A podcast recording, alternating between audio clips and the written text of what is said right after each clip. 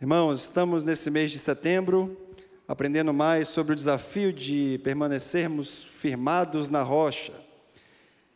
E hoje é o último domingo de setembro e vamos continuar com esse tema que tem colocado nosso coração constantemente impactado pelas escrituras sagradas. Portanto, eu quero convidar você a ouvir, a estar atento, a abrir os seus ouvidos, os seus olhos, para que Deus possa nessa manhã invadir o seu coração e possa nos ensinar mais sobre a Sua palavra. Houve um tempo na minha vida, irmãos, que eu achava que a igreja de Jesus era uma igreja perfeita. Não tinha falhas, não tinha erros. A igreja caminhava sempre de forma correta. Tudo funcionava muito bem, Todas as pessoas eram sempre educadas, resolviam seus conflitos de maneira ordeira, pacífica, ninguém brigava por uma vaga no estacionamento, não havia filas no ministério infantil, as reuniões eram sempre muito agradáveis, todos saíam das reuniões felizes, alegres, era tudo uma maravilha. É óbvio que esse período foi logo no início da minha infância. E à medida que eu fui crescendo, eu fui percebendo que a coisa era um pouco diferente. O desenho era diferente. Mas apesar das imperfeições da igreja, até hoje, a igreja de Jesus ocupa um lugar especial no meu coração. Eu tenho um profundo respeito, profunda admiração pela igreja de Jesus. Mas o tempo foi passando, e eu fui acompanhando o surgimento de muitos tipos de igrejas, nomes diferentes, propostas de culto diferentes. Igrejas que batizavam de uma forma, outra batizava de uma outra forma. Igreja cujo culto era mais animado, igreja cujo culto era mais parado. Igrejas diferentes, placas diferentes, nomes diferentes, uma heterogeneidade completa. E eu fui crescendo, crescendo, eu nasci num lar cristão, desde muito novo, convivendo com a igreja. Mas uma pergunta sempre ficou na minha mente. Diante de tantas igrejas diferentes, tantos perfis diferentes, qual é a igreja verdadeira? Qual é a igreja do Senhor Jesus? Qual é a igreja que presta atenção nos princípios bíblicos, que anda corretamente, que está afiada com as Escrituras. Interessante que essa pergunta também foi feita aos reformadores. Há mais de 500 anos atrás, no início do século XVI, quando os reformadores começaram a questionar alguns procedimentos da igreja, e eles não queriam dividir a igreja em duas. Mas foi inevitável. Então, de um lado estava a igreja dirigida pelo bispo de Roma, e do outro lado a igreja protestante. E muitas pessoas perguntavam para os reformadores: qual é a igreja verdadeira? Qual igreja nós devemos seguir? A igreja do bispo de Roma ou a igreja que protestou, a igreja protestante? E a resposta dos reformadores não era simples, não era objetiva, não era a igreja A está certa, a igreja B está errada.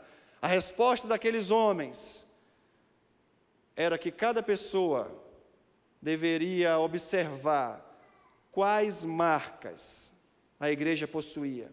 Porque através dessas marcas, certamente nós iríamos descobrir, aquelas pessoas iriam descobrir qual igreja era verdadeira. Nesta manhã eu quero pensar com os irmãos a respeito dessas marcas.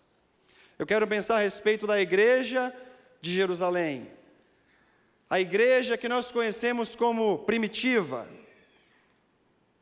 Era o início da igreja de Jesus. Ela estava começando a funcionar como um corpo. Estava crescendo. E o autor do livro de Atos, o evangelista Lucas, frequentemente interrompia a narrativa e dizia: a igreja cresceu. Um outro episódio surgia e Lucas dizia: a igreja está crescendo. E mais um evento, e a igreja cresceu. Eu entendo que é necessário nessa manhã a gente pensar quais são esses insumos que Deus colocou na sua igreja. Quais são esses adubos que fizeram com que a igreja de Jerusalém florescesse? Quais são essas marcas que podemos identificar nessa igreja, que era uma igreja missionária, que era uma igreja verdadeira, uma igreja que seguia a risca ali os princípios bíblicos, apesar de não ser uma igreja perfeita? Portanto, eu quero convidar você nesse momento a abrir a sua Bíblia. No livro de Atos, no capítulo 2, nós vamos ler do verso 42 até o verso de número 47. E vamos tentar extrair os princípios bíblicos desse texto. Vamos tentar perceber quais eram essas marcas que identificava aquela igreja como uma igreja verdadeira. Atos capítulo 2, do verso 42 até o verso 47.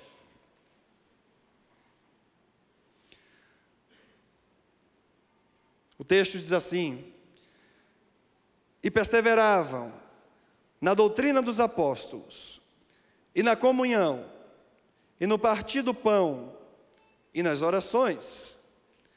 Em cada alma havia temor, muitos prodígios e sinais eram feitos por intermédio dos apóstolos. Todos os que creram estavam juntos e tinham tudo em comum. Vendiam as suas propriedades e bens, distribuindo o produto entre todos, à medida que alguém tinha necessidade. Diariamente, perseveravam unânimes no templo, partiam pão de casa em casa e tomavam as suas refeições com alegria e singeleza de coração louvando a Deus e contando com a simpatia de todo o povo. Enquanto isso, acrescentava-lhes o Senhor, dia a dia, os que iam sendo salvos. Queridos, logo nesse primeiro verso, no verso de número 42, nós percebemos essas marcas.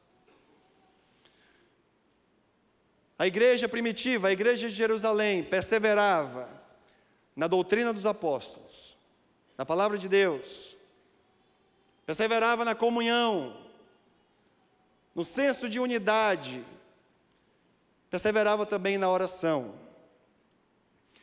Portanto, essa é a primeira marca que nós enxergamos na igreja primitiva.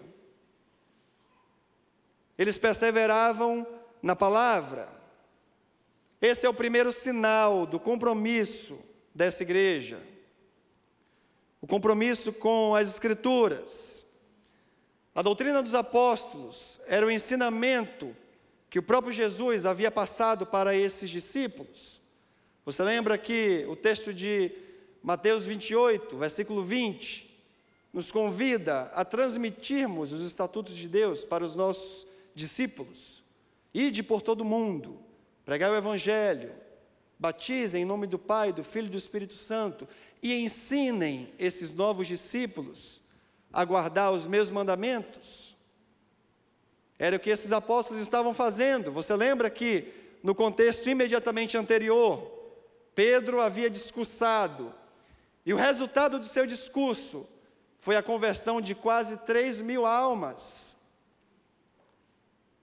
E esse povo todo precisava de uma direção, precisava entender como eles deveriam se portar, com quem eles deveriam parecer. Portanto, essa é a primeira marca da igreja primitiva. Um profundo compromisso com as Escrituras. A igreja primitiva não fazia pesquisa popular para saber qual assunto eles deveriam abordar. A palavra de Deus era juíza das ideologias, das culturas, das decisões. A palavra de Deus era, portanto, o ponto de vista daquela igreja, era o ponto de partida, era o ponto de apoio, era o ponto de chegada. Isso nos faz lembrar daquilo que Paulo escreveu em 2 Timóteo, capítulo 3, versículos 16 e 17. Toda a Escritura é divinamente inspirada, toda. E ela é proveitosa para ensinar, para corrigir, para instruir em justiça, a fim de que todo homem de Deus seja perfeito e habilitado e perfeitamente capacitado para toda boa obra. Também nos faz lembrar do texto de Hebreus capítulo 4, versículo 12. A palavra de Deus é viva e é eficaz, é mais cortante do que qualquer espada de dois gumes, e ela divide alma e espírito, juntas e medulas, e é plena, é apta, é capacitada para discernir os pensamentos e as intenções do coração. A igreja primitiva tinha, portanto, um respeito pela palavra de Deus. E olha que perseverar denota a ideia de que, por mais que a gente não queira, por mais que a gente não consiga, nós prosseguimos firmes. Eles perseveravam, mesmo diante de um contexto de perseguição, mesmo diante de um contexto que não era favorável, eles perseveravam na doutrina. Mas tem algo que me preocupa, irmãos. Hoje em dia, o nosso coração, muitas vezes, está em primeiro lugar. Muitas vezes a gente repete o texto, de Romanos, que diz que a vontade de Deus é boa, é perfeita e é agradável. Mas quando a decisão está diante de nós, quem manda é o nosso próprio coração. Ele quem decide, ele quem é o árbitro. Isso aconteceu também lá no início da humanidade, quando Deus disse para Adão e para Eva: Olha, vocês têm todas essas árvores aqui do jardim, mas aquela que está no meio vocês não vão comer. Mas em determinado momento, o coração de Eva, o coração de Adão disse assim: Não, eu vou comer. Frequentemente, o nosso coração tem sido o árbitro das nossas decisões. Muitas vezes estamos aqui no corredor ou na sala conversando com alguns irmãos que estão prestes a se separar, a se divorciar. E nós abrimos as escrituras e dizemos: Olha, esse motivo não é suficiente para uma separação, para um divórcio. Não há apoio bíblico para essa decisão. As escrituras não são favoráveis.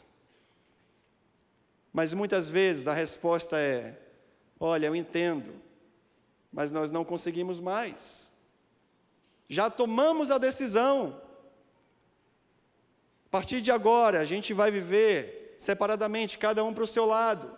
Mas a, a Bíblia diz que a gente tem que perdoar, que o amor é sacrificial, que o amor tudo sofre. É, mas não dá mais. Nós já tomamos a nossa decisão. Ou quem sabe, você foi magoado no passado, e a Bíblia recomenda que você perdoe, o amor de Deus, o perdão de Deus é infinito e Ele te perdoa todos os dias, Ele me perdoa todos os dias. Mas quem sabe o seu coração diz: Eu não aguento mais, eu não consigo perdoar. Já perdoei uma vez, me decepcionei. Já perdoei uma segunda vez, me decepcionei. Não quero me decepcionar de novo. Então nós voltamos para a nossa base, para aquela que tem que ser a juíza. Mas não adianta, o coração está decidido, o coração, coração está firme, não na rocha, mas na sua própria autonomia. Automaticamente eu lembro de Jesus, no livro de Mateus, capítulo 22, versículo 29, quando ele diz: Errais, não conhecendo as Escrituras sagradas, nem o poder de Deus. Quando a gente não se volta para a Bíblia, a gente erra. Jesus estava passando no meio da vila, uma mulher chegou para ele e disse: Bem-aventurada a mulher cujas entranhas te trouxeram e cujos seios te amamentaram. Jesus então replicou e disse para aquela mulher: Bem-aventurado, antes é todo aquele que ouve a palavra de Deus e a observa. Perseveravam na doutrina dos apóstolos. Eles perseveravam. A igreja primitiva. O livro de 2 Reis, capítulo 22, narra a história de um homem, um rei, chamado Josias. Esse rei começou a reinar em Judá com apenas oito anos. E passados 18 anos de seu reinado, ele então chega para o seu secretário e diz: Olha, procure o sacerdote Uquias. E vocês dois juntos vão lá no templo, que eu preciso que vocês contem o dinheiro que foi arrecadado. Então eles foram. E começaram a contar esse dinheiro que seria entregue aos construtores, aos edificadores, aqueles que iriam edificar o templo, iriam restaurar o templo. E após a contagem, Ilquias, o sacerdote, encontra o livro da lei no templo. Acontece que esse livro da lei estava abandonado dentro do próprio templo, empoeirado, quem sabe comido pelas traças. E ele encontra aquele livro, e ele fala para o secretário do rei: Olha, entregue esse livro para o rei. E Safã, que era o secretário, vai e entrega o livro para o rei Josias. E o rei Josias, quando pega aquele livro, que abre, que percebe que ali é a lei de Deus, ele rasga as suas vestes, ele chora, ele se humilha, ele se quebranta. E ele diz: Deus deve estar irado, porque os nossos pais desobedeceram a sua palavra e não transmitiram o conteúdo desse livro para nós. Então o rei Josias coloca o livro, a lei de Deus, no patamar que deveria. E Deus olha para aquele homem e diz: Josias, a nação de Judá será invadida pela Babilônia, será destruída, será levada cativa, mas por causa do seu coração contrito, porque você valorizou a minha lei, você não vai passar por isso. Era a recompensa daquele rei de ter colocado a lei de Deus no seu devido lugar.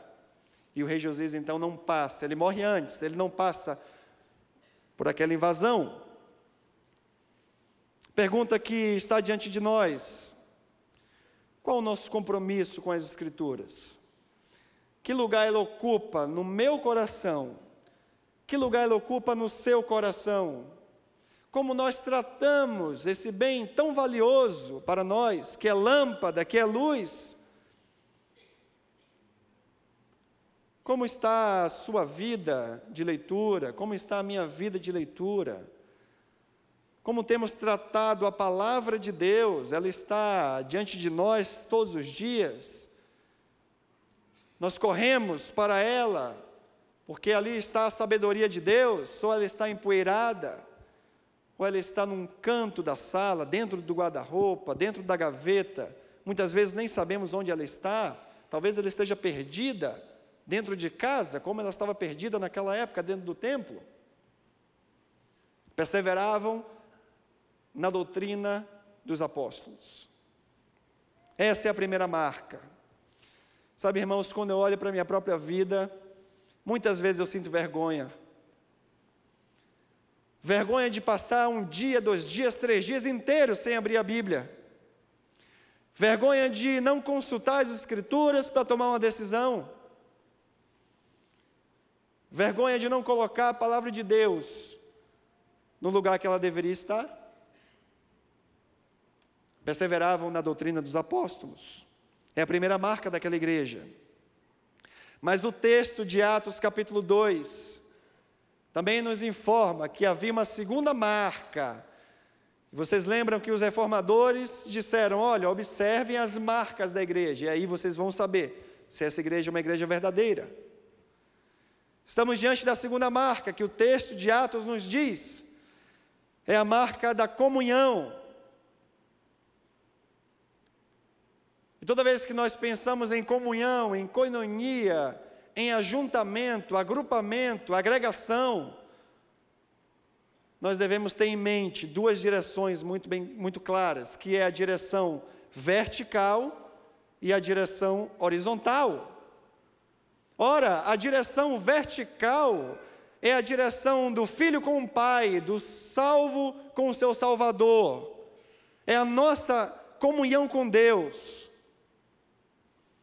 E uma comunhão vertical, invariavelmente, determinantemente, desemboca numa sadia comunhão horizontal.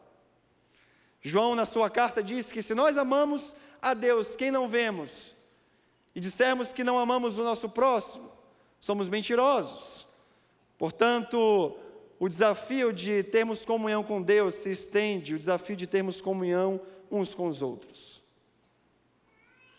Aquela igreja era firmada na comunhão. Eles tinham um senso de unidade. Eles estavam juntos. Eles queriam estar juntos. Mas o que nós vemos de alguns anos para cá é um movimento que tem crescido, infelizmente, dos chamados desigrejados. Homens e mulheres que estão tentando viver a sua espiritualidade sozinhos. Acontece que a Bíblia, tanto no Antigo Testamento quanto no Novo Testamento, Deus sempre trabalhou com algumas metáforas que vão de encontro a essa ideologia.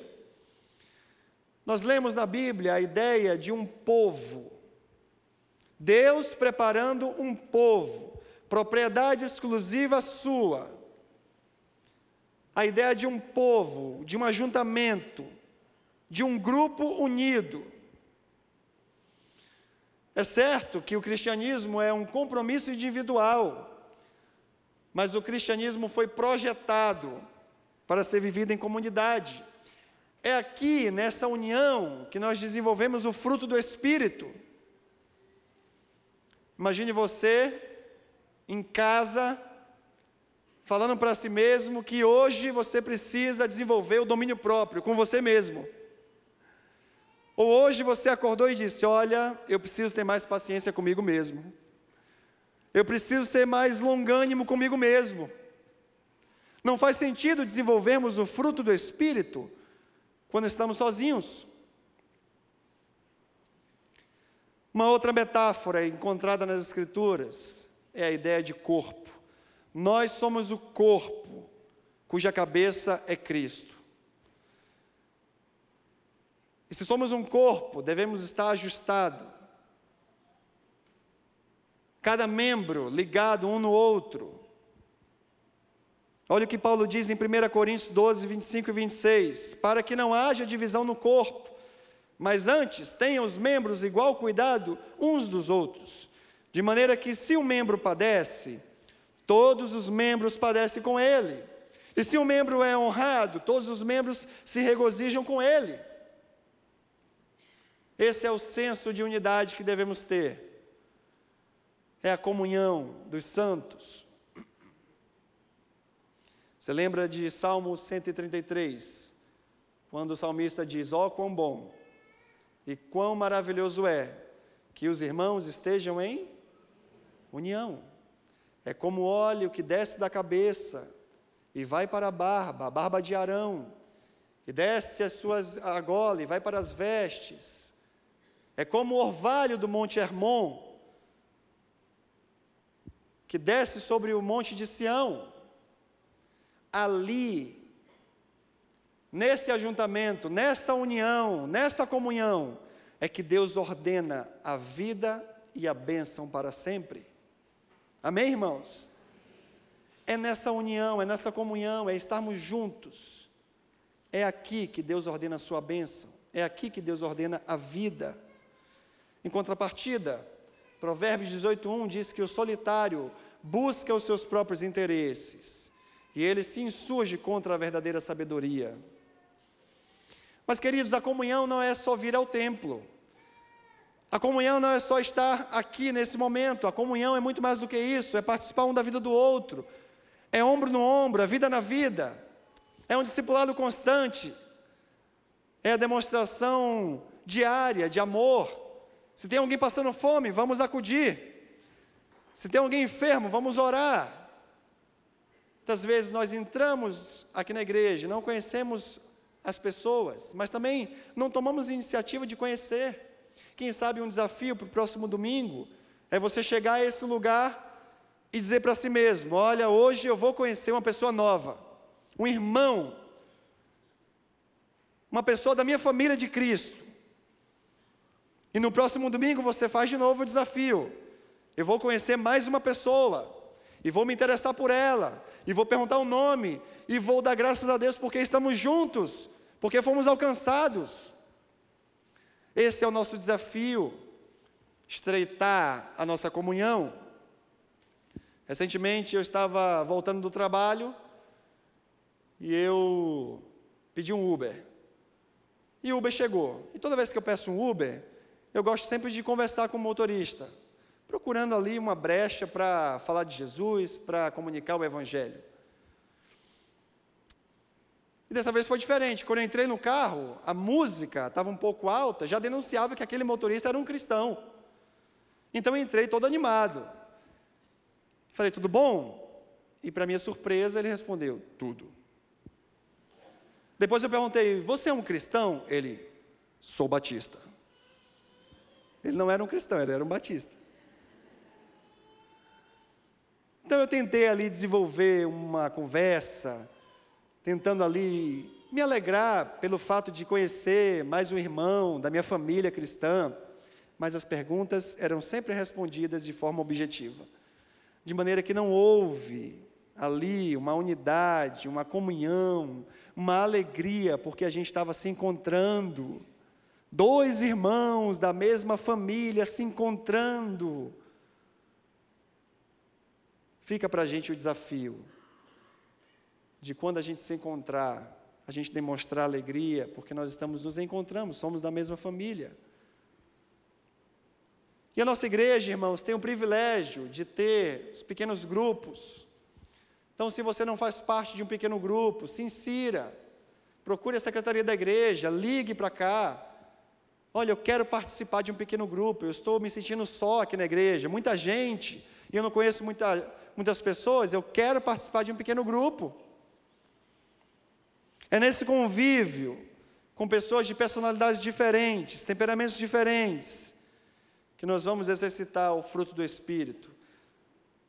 Você sabe muito bem que uma brasa fora do braseiro rapidamente se apaga, uma ovelha fora do rebanho se torna uma presa fácil para as feras. É nessa comunhão, nessa unidade, que nós vamos desenvolver os mandamentos da mutualidade. O Novo Testamento nos apresenta diversos mandamentos e só é possível cumprir essas ordens se estivermos todos juntos. Amem-se uns aos outros, aceitem-se uns aos outros, saúdem-se uns aos outros, cuidai uns dos outros, sujeitem-se uns aos outros, suportem-se uns aos outros, não tenham inveja uns dos outros Deixem de julgar uns aos outros. Não se queixem uns dos outros. Não falem mal uns dos outros. Não mordam e devorem uns aos outros. Não provoquem uns aos outros. Não mintam uns aos outros. Confessem os seus pecados uns aos outros. Perdoai-vos uns aos outros. Edifiquem-se uns aos outros. Ensinem uns aos outros. Encorajem uns aos outros. Aconselhem-se uns aos outros cantem uns para os outros, sirvam uns aos outros, levem as cargas uns dos outros, hospedem uns aos outros, sejam bondosos uns para com os outros, orem uns pelos outros. Não é possível obedecer esses mandamentos se não estivermos juntos, andando juntos, em comunhão, em unidade, afiando um ao outro corrigindo um ao outro. O texto de Atos capítulo 2, no verso 44, diz que todos os que creram estavam juntos e tinham tudo em comum. Portanto, a segunda marca de uma igreja verdadeira é a comunhão. Eles perseveravam na doutrina dos apóstolos, mas eles também perseveravam na comunhão. Se por acaso você está aqui nessa manhã e tem pensado em viver uma espiritualidade só, eu quero te dizer, não faça isso. Se você veio aqui e quer desistir de andar junto, de frequentar a igreja, não faça isso. É no meio do povo de Deus que o próprio Deus ordena a sua bênção. É no meio do povo de Deus que ele ordena a vida. Portanto, precisamos estar juntos. Mas eu entendo que há uma terceira marca nesse texto. Além da palavra de Deus, além da comunhão, os nossos irmãos, lá do início da igreja, também perseveravam na oração. Porque a oração, irmãos, nos aproxima de Deus. A oração nos faz mais íntimos do Senhor.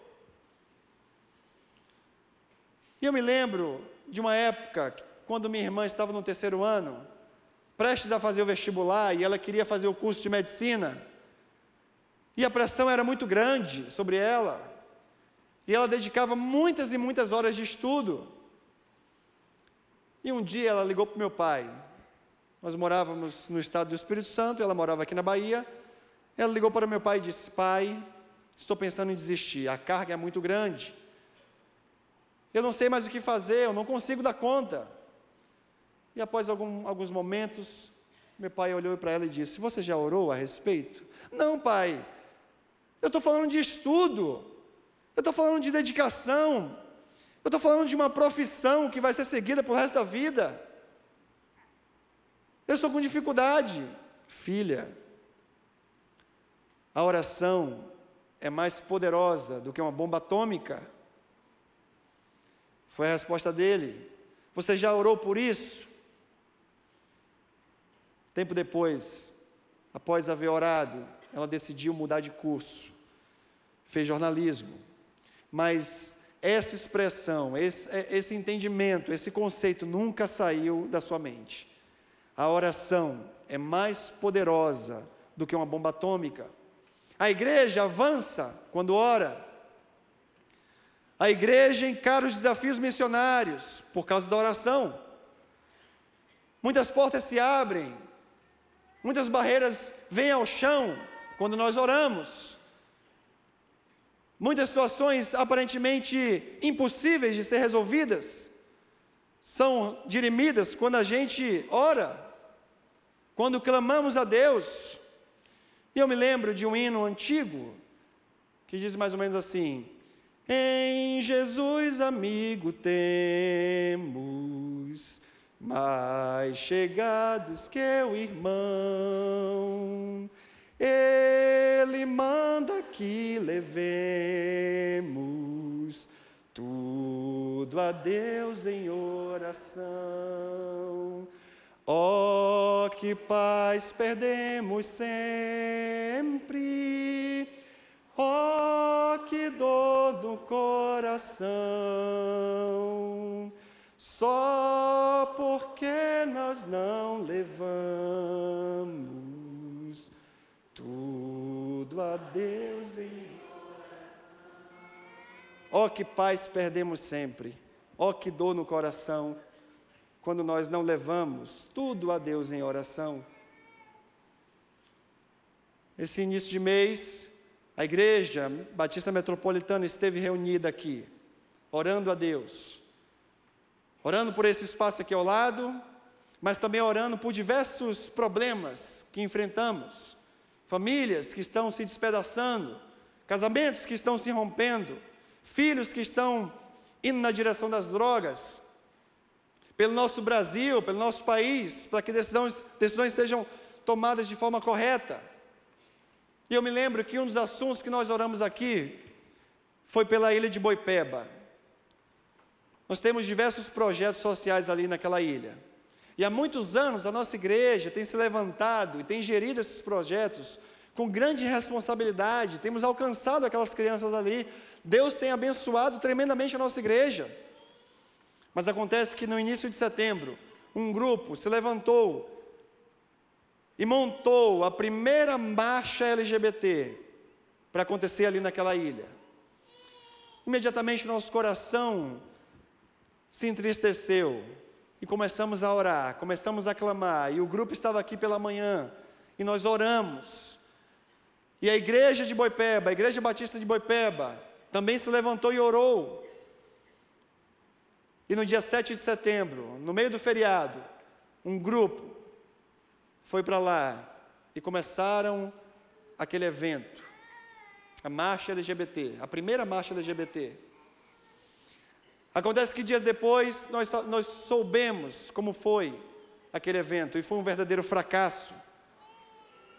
Choveu, pouquíssimas pessoas se apresentaram, os próprios organizadores disseram que foi um fracasso. Nós sabemos que não foi porque eles não tiveram habilidade de fazer o evento acontecer, foi porque a igreja de Jesus estava aqui, de joelhos, orando.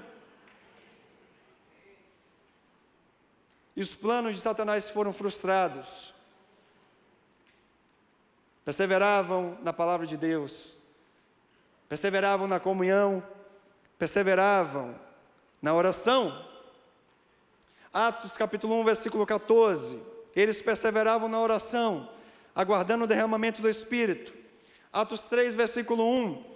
Pedro e João iam frequentemente ao templo para orar. Atos 4, 31. A igreja ora e o chão treme. Atos 6, versículo 4. Os apóstolos decidem que vão se consagrar à oração e ao ministério da palavra. Atos 9, 11. A senha, o código que Deus usa para Ananias entender que Paulo era realmente um convertido é que ele estaria orando.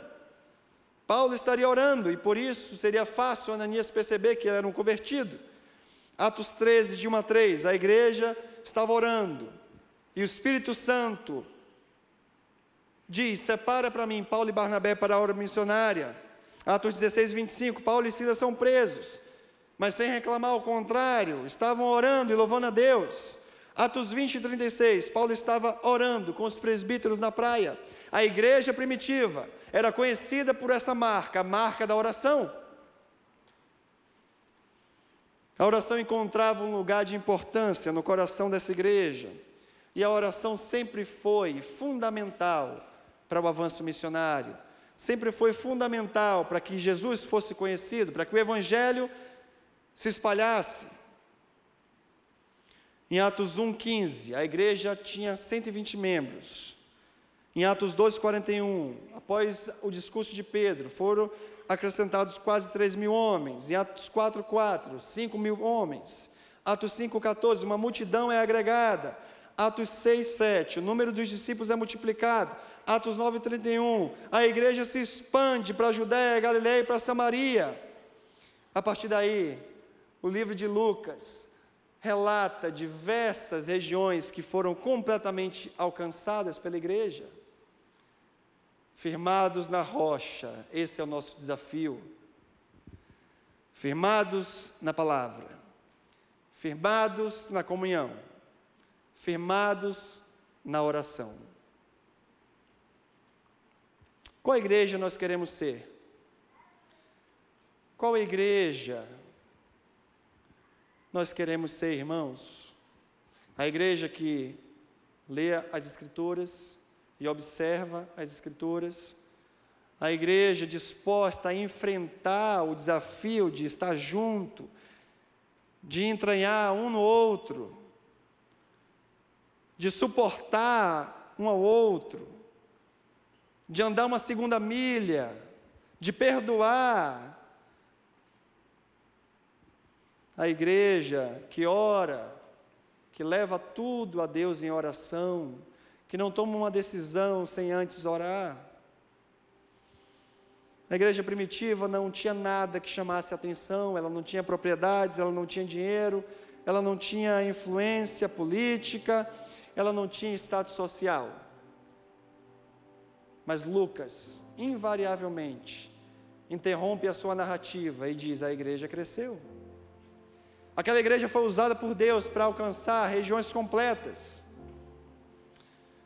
O verso 47 desse texto diz que, louvando a Deus e contando com a simpatia de todo o povo, acrescentava-lhes o Senhor, dia a dia, os que iam sendo salvos. Esse é um desafio para mim e para você nessa manhã. Se não temos levado as Escrituras a sério, hoje é o dia de renovar esse compromisso.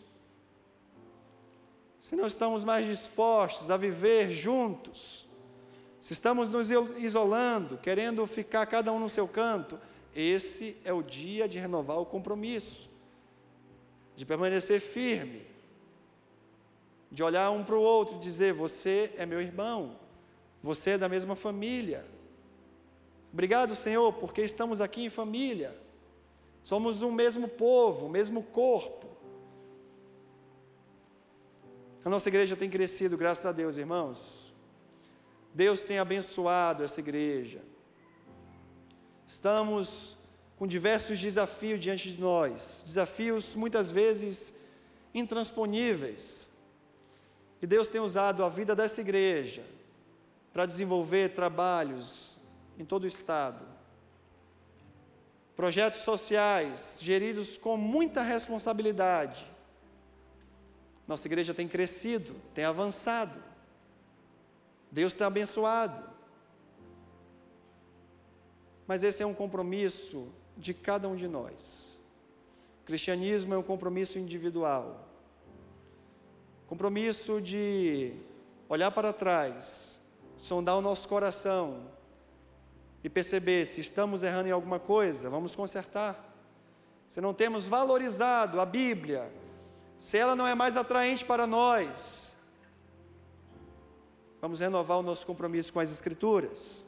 Se temos tomado decisões com base no nosso coração, vamos renovar o nosso compromisso de tomar decisões com base na palavra de Deus, porque a palavra de Deus ela é boa, perfeita e agradável.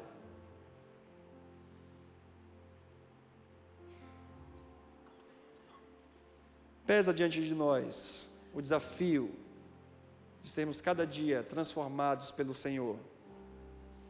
Mas o bom disso tudo, irmãos, é que por mais que a gente encontre o nosso coração fora do eixo, fora do equilíbrio, o Senhor Jesus está de braços abertos a nos dar uma segunda chance. Ele está aqui presente nessa manhã. E ele diz: Venha, meu filho amado, vamos caminhar juntos. Eu e você temos uma segunda chance, a chance de renovar o nosso compromisso. O Senhor Jesus está aqui, esperando você e eu para que a gente, a começar de hoje, possa entender que uma igreja verdadeira, uma igreja saudável, persevera na doutrina dos apóstolos, persevera na comunhão e persevera na oração.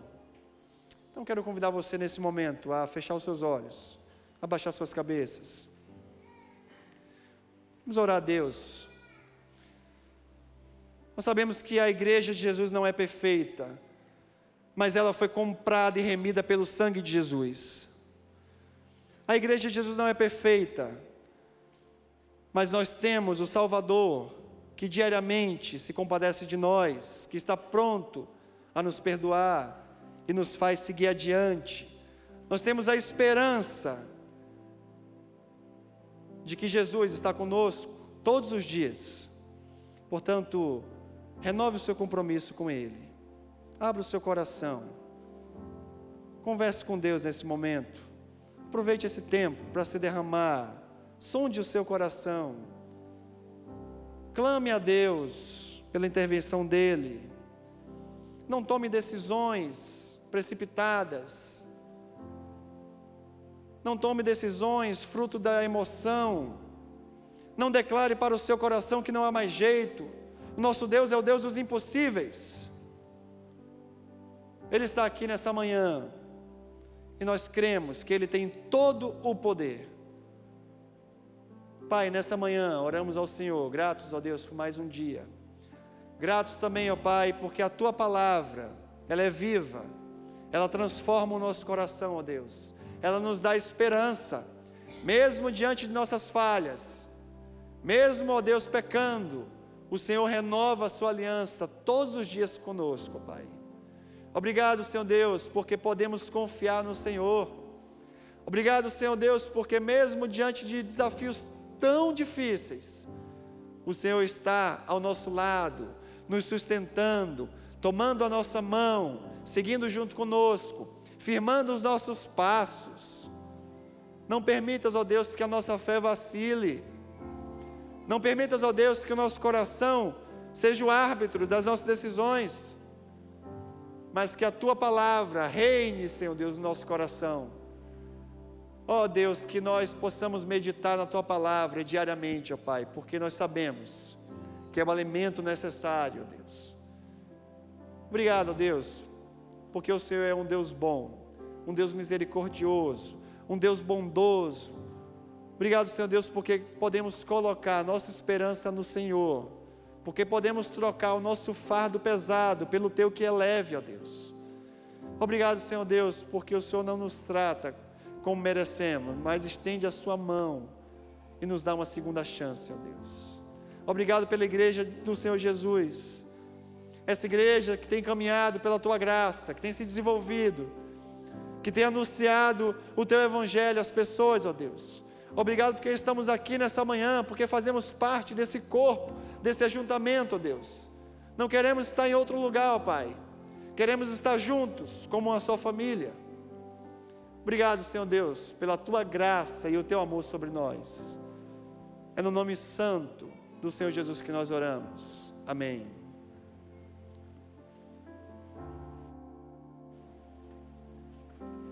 Obrigado, Tessala. Deus abençoe sua vida. Louvado seja o nome do Senhor. Amém. Quando Christian Schwartz escreveu o livro Desenvolvimento Natural da Igreja, ele fez uma comparação muito positiva, muito bem acertada. Ele diz que uma igreja, quando tem os elementos básicos, essenciais, tanto quanto uma planta, uma planta que é colocada num solo devidamente preparado, uma planta que, cuja semente já tem os seus nutrientes, o resultado disso é um crescimento natural. Algumas pessoas olham para igrejas estruturadas e grandes como a IBAN e dizem: vocês usam técnicas para juntar pessoas. Para mim, quando uma pessoa diz isso, ela está completamente distante do que o Espírito Santo de Deus está fazendo. Ela não está enxergando isso. Porque a palavra é muito clara. Se uma igreja persevera na pregação séria da palavra, no ensino da palavra, se é uma igreja perseverante na oração, se é uma igreja perseverante na comunhão, e é uma igreja que tem visão missionária, inevitavelmente essa igreja vai crescer para a glória do Senhor. Então nunca permita que alguém contamine sua cabeça. Aliás, deixa eu me dizer uma coisa importante. Se um dia alguém vier criticar você, alguma igreja, mesmo que você não concorde 100% com o viés doutrinário daquela igreja, muito cuidado, porque diante de você foi colocada uma armadilha. A igreja não pertence a homens, a igreja de Jesus Cristo, Senhor. E a Bíblia diz que as portas do inferno nunca vão prevalecer contra a igreja do Senhor. Deus nos livre, irmãos, Deus nos livre de ser achados culpados de falar mal da igreja que pertence a Jesus Cristo.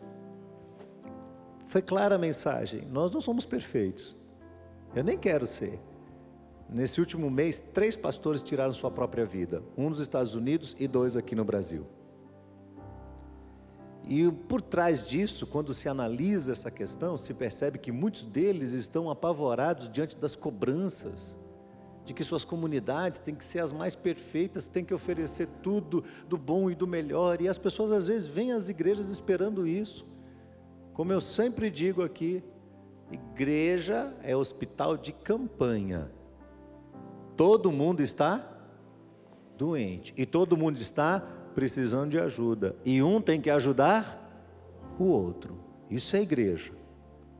Juntos aqui, ó. Quebrados pelas nossas mazelas, nossos problemas, nossas lutas pessoais, nossas angústias, nossos pecados. Mas todos debaixo da graça imerecida de Jesus Cristo, Senhor. Então eu queria que você ficasse de pé para a gente encerrar orando esse culto. Eu queria que a nossa equipe cantasse o coro desta última canção que nós cantamos aqui durante o período de exaltação. Aquele, aquele pedaço da música que fala que nós somos um farol, nós somos luz do mundo. Isso, nós somos luz e nós somos sal do mundo. Esse é o nosso papel enquanto Filho de Deus, enquanto Igreja de Jesus Cristo Senhor. Como um farol que brilha à noite, como um as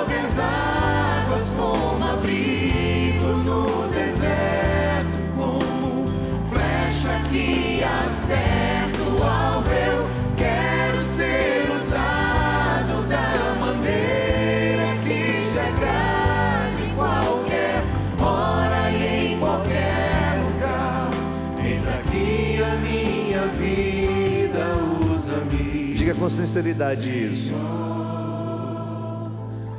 Usa-me. Sim, Senhor, é isso que o nosso coração deseja. Que nós sejamos luz e sal nesta terra, Senhor. Que nós sejamos o teu povo, unido ao redor do teu nome, da tua palavra, de uma vida de oração, de comunhão uns com os outros, anunciando o teu evangelho sagrado, praticando a obra missionária, para que o Senhor realize em nós tanto querer como realizar segundo tua própria vontade, Senhor. Que o teu amor, a graça infinita de Jesus Cristo, o nosso Senhor e Salvador, que a comunhão e a paz do Espírito Santo de Deus seja sobre todos, para a glória do Senhor, em nome de Jesus. Amém, amém. O Senhor te abençoe. Vá em paz para o seu lar, em nome do Senhor Jesus.